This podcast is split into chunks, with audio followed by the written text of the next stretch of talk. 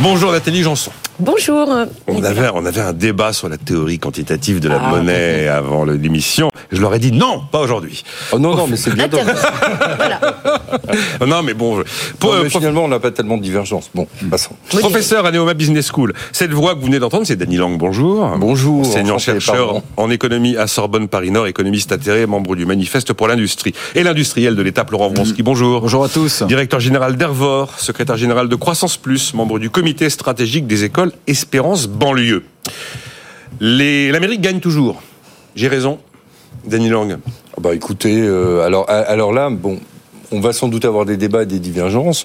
Moi, ça me surprend pas outre mesure, notamment dans le contexte actuel. Alors effectivement, avec de tels taux d'intérêt euh, extrêmement élevés euh, pendant un certain nombre d'années, on aurait pu s'attendre euh, à ce que ça aille moins bien, mais il ne faut pas oublier que la politique budgétaire, elle, est extrêmement expansionniste. On a la politique budgétaire euh, la plus expansionniste euh, depuis bien longtemps. Je pense d'ailleurs que je pense d'ailleurs que M. Biden est le premier président keynésien depuis Nixon. Euh, donc donc voilà. Et puis même même sous euh, Monsieur Bush, on avait eu le plan Paulson au moment où. Ah, exact. Euh, c'était Bush, plan Paulson. Euh, le plan Paulson, c'était dans les 170 milliards. Le plan Obama, c'était dans les 700 milliards. mais là, on a une relance directe, des infrastructures. ils sont en train de reconstruire des usines partout dans le cadre de l'Inflation Reduction Act, qui porte très mal son nom. Oui, on n'a pas eu les deux fois 2000 milliards de dollars de relance. C'est dommage parce que les États-Unis en ont besoin au vu de l'état de leurs infrastructures, notamment euh, ferroviaires. Euh, mais quand même, on, a une politique extrêmement expansionniste. Euh, donc, ils ont réussi ça malgré malgré et, d'ailleurs au passage c'est le grand paradoxe de l'administration Biden elle risque de pas être élue alors que ses résultats économiques sont excellents non mais là vous nous dites qu'effectivement si on se fiche des déficits et si on se fiche des dettes ben, on finit par avoir des résultats. Et quand on voit les montants engagés, les montants engagés sont pharaoniques. Oui, mais Nicolas, il faut pas oublier que derrière, c'est des rentrées fiscales. Faut pas oublier que derrière, c'est des rentrées fiscales. Derrière des rentrées euh, fiscales de, quand vous faites l'IRA, bah, vous avez des C'est-à-dire, vous, vous avez plus d'activité. Oui, d'accord. Donc les entreprises tournent mieux. Euh, et puis vous remplissez les caisses de l'État. Voilà. Et M. Biden s'est aussi occupé de faire en sorte que, euh, enfin, il a essayé de faire en sorte que chacun paye son, son juste tribut et que les grandes entreprises arrêtent de payer moins d'impôts que les petites. En tout cas, le privilège exorbitant du dollar, je ne sais pas s'il est déclinant, mais il est toujours présent. Ah non, il est premier dans, le, dans la hiérarchie monétaire, dans toutes les études. Voilà, j'ai vu, il y a eu plein de papiers récemment. récemment Est-ce que le dollar peut se retrouver concurrencé, voire perdre sa suprématie? Oh non, non, mais ça, c'est. Euh, on racontait déjà ça au moment où on a créé l'euro. Beaucoup, euh, beaucoup de, de nombreuses fois, on l'a. C'est de la flûte. Bon, c'est de la flûte. Euh, L'Amérique toujours devant? Alors oui, et puis pour on rebondir... en récession. Oui, oui, on, on pour rebondir d'ailleurs, euh, le, donc euh, l'IRA c'était c'est 400 milliards qui étaient prévus euh, donc au départ. En fait, là, ça a été réévalué. On 380, madame. Oui, 385. Oui, voilà. Voilà. Alors, en fait, on est maintenant à une réévaluation à 1000 milliards et en fait, on s'attend à ce que ce soit 3000 milliards à la fin. Donc vous y... C'est ce que, oui, c'était ce que, dans un article du Financial Times euh, aujourd'hui, où c'était dédié en fait à la. Donc après, euh, j'entends bien le multiplicateur euh, keynésien juste à côté de moi. On verra si effectivement c'est bien ça qu'aura été les rentrées fiscales. Donc là, à nouveau, bon, effectivement, ce serait, enfin, heureusement qu'il y a un effet économique parce que je dirais que sinon ce serait très triste. Ça voudrait dire qu'avec tout cet argent, on n'a même pas réussi ben à maintenir l'activité. Donc ça, effectivement, c'est une, une conséquence directe des, du programme de Biden. Maintenant, est-ce qu'effectivement, euh, quand on aura fini ce, programme de dépenses, est-ce que en fait on aurait vraiment dû le faire? Ça, c'est toujours la question qui se pose. Est-ce que euh, est-ce que ça vaut le coup d'avoir englouti autant d'argent compte tenu de toute façon de la dynamique américaine et de, de toute façon de son agilité? L'économie américaine est beaucoup plus agile que, que l'économie européenne, par exemple. C'est toujours le problème des contrefactuels. C'est très difficile à réaliser. Extrêmement difficile. Mais quand on y va au bazooka, regardez le, bilan que euh, Xavier Jaravel a dressé de France relance 100 milliards. Et quand on met 100 milliards en France, oui, là, on finit par avoir des points de croissance et des emplois. Alors, il disait aussi, il soutenait d'ailleurs dans la comparaison, il disait qu'effectivement, avec par exemple le Green, euh, Green Act européen, en fait, la, une des différences aussi, c'est que le, le la rapidité en fait de, de l'obtention des sommes pour faire ce qu'on veut, en fait, évidemment, euh, vu que c'est géré au niveau européen, Ah eh bien, on a, on a un délai. Enfin, donc, on a, on, on- est toujours en retard. C'est-à-dire que c'est toujours très lent. Et ça, c'est effectivement une autre différence dans le programme élevé de dépenses. Roland Gillet, que vous connaissez, qui est euh, universitaire belge, nous a raconté des cas précis avec l'IRA, entre le moment où on se dit, tiens, c'est quand même tentant, et le moment où on est installé avec les sous euh, sur son compte en banque, 4 mois. Quatre Oui, mois. c'est hyper, là, oui, c'est sûr. hyper rapide. Bah, il, il nous a raconté des, Oui, oui, mais des entreprises qui prenaient la décision, qui dans le mois et demi étaient euh, assises euh, dans un- une administration américaine pour. euh, Ben, ça n'a rien à voir. hein. eh ben voilà. Euh, oui, alors.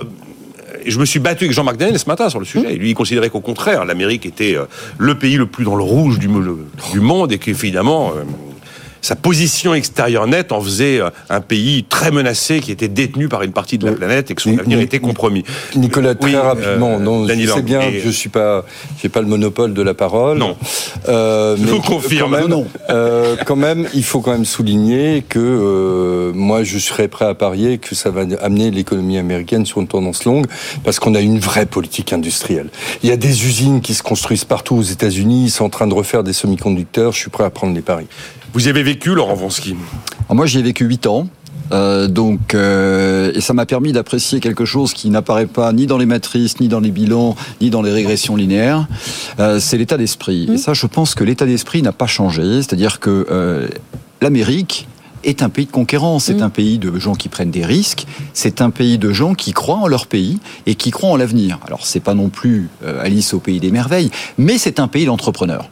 Ça, c'est très juste. Et ça, c'est une différence fondamentale par rapport à notre propre pays, qui est un pays extraordinaire, mais souvent, je dirais, qui se s'auto-détruit, qui est toujours le, le premier à se flageller, à pointer du doigt les autres qui font mieux, etc. Et ça, je pense que, euh, indépendamment de euh, des sommes engagées qui sont à l'échelle de l'Amérique, euh, les États-Unis, c'est pas le Liechtenstein, hein, ça, on l'avait compris. Bon, c'est pas non plus le pays du non-interventionnisme. Moi, je, on a de multiples exemples, et celui que je cite inlassablement, c'est le projet SpaceX, qui est un projet public mené par un entrepreneur. Bon. Mais indépendamment de ça, je veux dire que les Américains, ils dépensent. Je veux dire, quand ils ont de l'argent sur leur compte, ou même quand ils n'en ont pas, ils dépensent. Y compris les ménages, d'ailleurs. C'est très Le impressionnant, hein, les différences de taux d'épargne. Le français, le français, depuis maintenant un certain temps, il épargne et il épargne de plus en plus. Et ça, pour moi, c'est un signe. Et on, le- on le sait très bien. Je veux dire que moi, je dirige des équipes euh, au quotidien. Beaucoup de gens sont inquiets de ce qui va se passer euh, pour euh, pour euh, pour l'économie, pour l'éducation. Et donc, ils thésaurisent. Eh bien, ça, c'est une différence fondamentale parce que si vous déversez de l'argent et que ces gens-là, par exemple, bénéficient d'aide et qu'ils le mettent sur le- dans leur petit cochon rose et qu'ils la dépensent pas, ça va pas ruisseler dans l'économie. Je vous donne un chiffre que j'ai relevé ce matin. Voilà, en, en Europe, euh, 15% du revenu disponible est épargné. Aux États-Unis, c'est 3%. Bah voilà. En réalité, sur un an, la consommation européenne recule de 0,4 entre le 3T 2022 et le 3T 2023, et la consommation américaine sur la période fait plus de 6. C'est QFD. Pas que la consommation. Euh, bon, Non, mais pour, pour compléter pour, aussi. oui, pour conclure, on va Dernière, pas, euh, dernière chose, ils n'ont pas les règles absolument délirantes qu'on s'est auto-imposées dans le traité de Maastricht et dans tous les traités ultérieurs. Hein. Euh, ils quelles ont règles pas, pensez-vous Ils ont pas bah, les, les 3%, Ah oui, les d'accord. 60%, les, personne les respecte jamais, mais quand même. euh, et, et là, on est, on est tout doucement, là, on nous a coupé 10 milliards euh, euh, l'année dernière, enfin cette année, on a essayé de couper 10 milliards, on nous annonce qu'on va revenir au soi-disant sérieux budgétaire. Attendez, 10 Bah, milliards force- pardon, Daniel Lang euh, Bah, 10 milliards à quel endroit Bah, c'était, euh, vous savez, le, le, le projet euh, des taxes sur l'alcool, etc. On n'a pas tout gardé, mais on, on a quand même coupé. Alors c'est, c'est pas une austérité brute, mais c'est quand même euh, une tendance. Euh, Bruno Le Maire plusieurs fois a annoncé qu'il voulait rétablir l'équilibre économique, machin truc. Bah forcément, euh, les ménages, Mais on a- ils intègrent ça aussi. On n'a hein. pas les mêmes, les mêmes capacités. Et si la France était à 7,5-8% de déficit, elle placerait plus ses OAT sur les marchés, hein, je pense. Oui. Bah oui. De, toute façon, dans un monde, le, le- le monde financier, enfin actuellement, le marché financier est un marché, euh, comme je l'ai expliqué à de nombreuses reprises, qui est très basé sur le collatéral, puisqu'on a on a changé de façon de, de gérer les risques. Et effectivement, sur le plan du collatéral, ce qui est le plus important, c'est le collatéral le plus sûr. Et dans cette hiérarchie-là, c'est effectivement le T-bills qui est qui est le roi. Et donc, forcément, il y a un avantage que nous avons moins. Voilà. Oui, bah, c'est aussi parce que leur banque centrale garantit la dette publique. Il n'y a, pas, a pas que ça. La, la nôtre, non, et qu'on a un problème d'actifs sûrs en Europe qui, qui est même un problème pour euh, quand vous essayez d'évaluer la valeur des actifs financiers. Passons, passons, parce que c'est un peu, enfin, dans les éléments qui peuvent expliquer que l'Amérique repart et fait mieux que nous, il peut y avoir aussi l'attitude de la Banque Centrale Européenne. Certains considèrent que d'abord elle part trop tard, et puis qu'en plus elle va appliquer une politique monétaire à un moment où, à un moment, hein, où le premier problème probablement en Europe, c'est un problème d'offre plus qu'un problème de demande. Enfin bref, tout ça serait pas vraiment fait euh, au bon timing et avec la bonne dynamique. Et donc hier, la Banque Centrale Européenne a parlé. Il est prématuré, mesdames et messieurs, de parler de baisse de taux alors que tout le monde s'attend à une baisse de taux aux États-Unis. Elle a d'ailleurs été assumée par Jérôme Powell.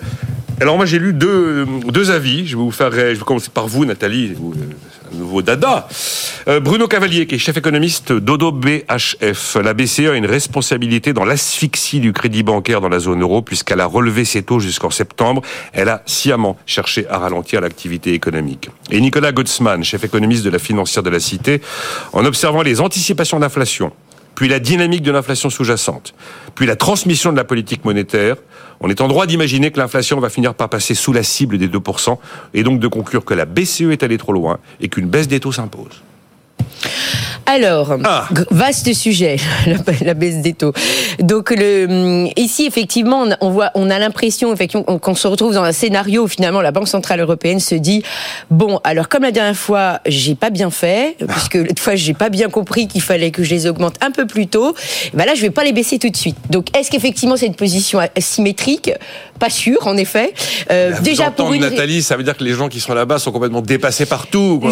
alors, bon, ce, qui, ce qui moi m'interpelle, c'est que effectivement, quand il y a eu euh, le fait qu'ils ont démarré trop tard, y compris la Fed, on a quand même des prix à la production qui étaient très élevés. Donc, euh, ça faisait des mois qu'on voyait que les Fed, puis ça faisait longtemps qu'ils étaient élevés.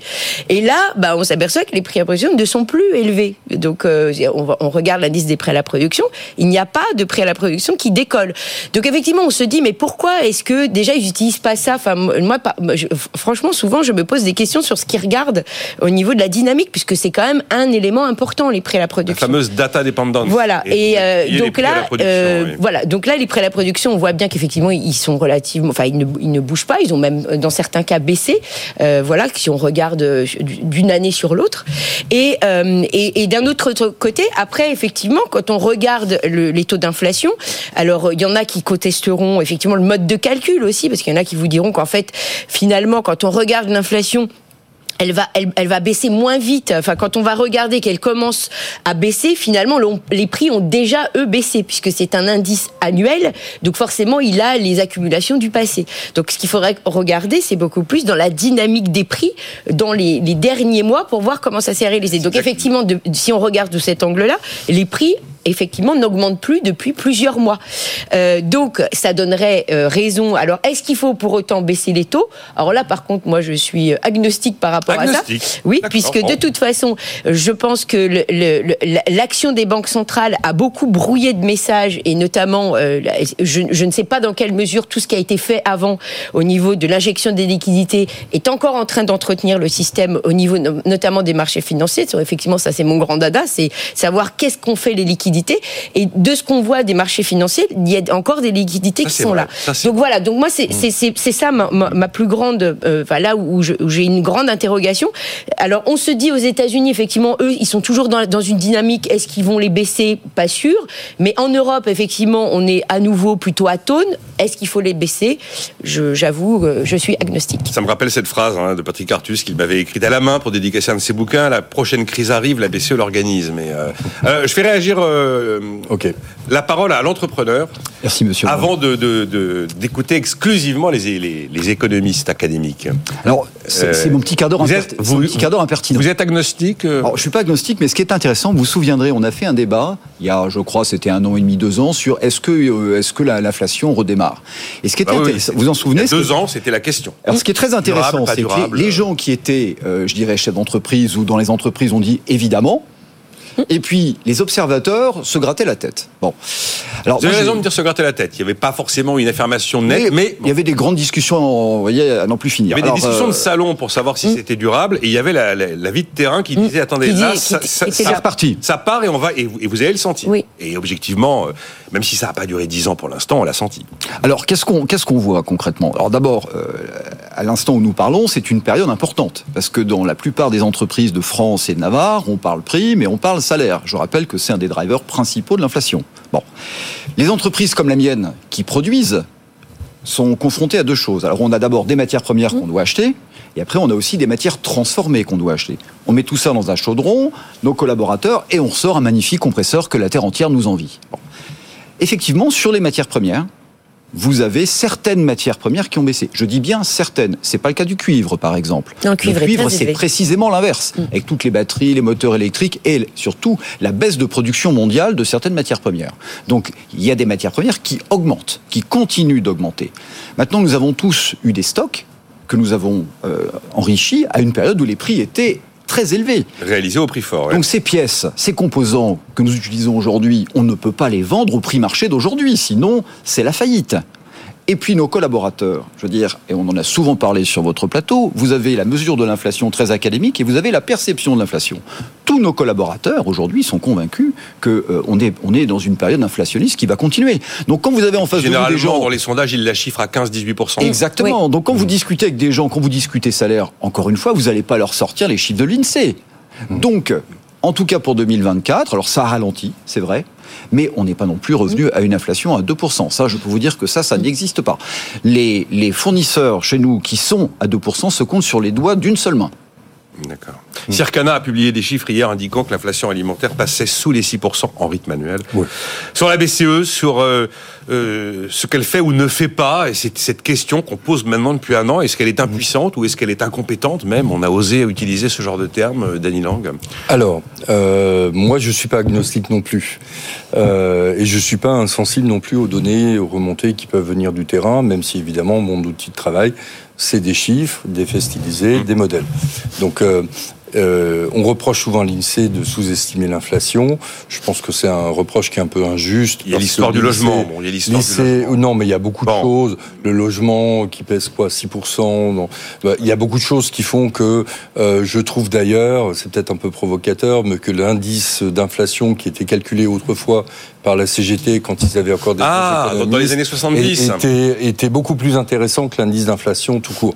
Bah, bah, là, on le voit. Hein, euh, monsieur a raison de dire que euh, sur certains produits, c'est 12-13%. Oui, on a fait plus 20 sur l'alimentaire en deux ans. Donc, ceci étant dit, moi j'ai toujours dit deux choses. Premièrement, il fallait augmenter les taux, et je suis l'un des rares économistes hétérodoxes à avoir dit qu'il fallait augmenter les taux, mais non pas pour l'inflation, parce que c'est pas avec ça qu'on va régler le problème d'inflation, sauf si on tue l'économie comme en 79, boum, 20%, on tue tout le monde, euh, ce qu'a fait Volcker aux États-Unis. Euh, donc j'ai toujours pensé qu'il fallait augmenter un peu les taux, mais mhm. pour la stabilité financière, pour cesser euh, d'alimenter les bulles d'actifs euh, qui était en train de s'alimenter. Là-dessus, on en a discuté. Bah, sur l'immobilier, en tout cas, ça, a eu un effet. Hein, sur euh, bah, justement, aujourd'hui, les, taux sont trop élevés. On, voit le bâtiment qui va pas bien.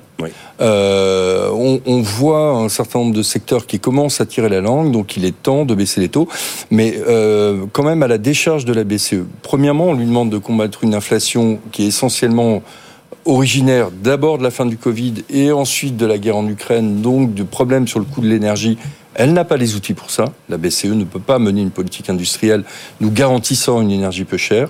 Donc, premièrement, arrêtons de taper sur la BCE là-dessus. Deuxièmement, je comprends que la BCE ait une certaine euh, rigidité institutionnelle. Au vu de son mandat, on lui demande de combattre d'abord l'inflation et ensuite s'intéresser à l'activité. Aux États-Unis, euh, l'activité et, l'inflation sont au même niveau dans, les euh, d'ailleurs au même niveau que le chômage. Donc forcément, elle, elle, est un peu plus lente à réagir à la situation. Euh, c'est regrettable d'ailleurs, parce que déjà en 2008, elle, avait mis beaucoup de temps à baisser les, taux, alors que la, Fed avait mis les taux à zéro. On n'était pas dans la même situation aussi. Non, mais ce sera non, on n'est pas dans la même situation. elle avait mis beaucoup de temps, euh, et elle met plus de temps aussi maintenant. Là, là, on vit les événements, on a vécu les événements, vécu le quantitative easing, on vit maintenant un peu le, le, chemin inverse. Ce sera intéressant avec du recul quand tout ça sera apaisé, en imaginant que tout ça s'apaise d'arriver à la conclusion, enfin d'arriver à répondre à la question de savoir si euh, finalement, au bout, au bout, au bout du compte, les banques centrales et l'ABC ont plutôt bien agi ou est-ce qu'ils ont été totalement à côté de la plaque? Moi, je pense Est-ce qu'on que- fera le procès, le grand procès de Madame Lagarde, ou au contraire, on reconnaîtra qu'elle est arrivée à un moment complexe et que dans cette complexité, elle s'en est pas si. Bah la écoutez, écoutez, j'ai pas la réponse non plus, mais je, je, je suis pas un grand fan de Christine Lagarde. Pourtant, je trouve que euh, jusqu'à maintenant, elle avait fait ce qu'il fallait, mais maintenant, euh, là, ça commence à déconner. On marque une pause. On se retrouve dans un instant. On va évoquer les agriculteurs. Nicolas Dose et les experts sur BFM Business.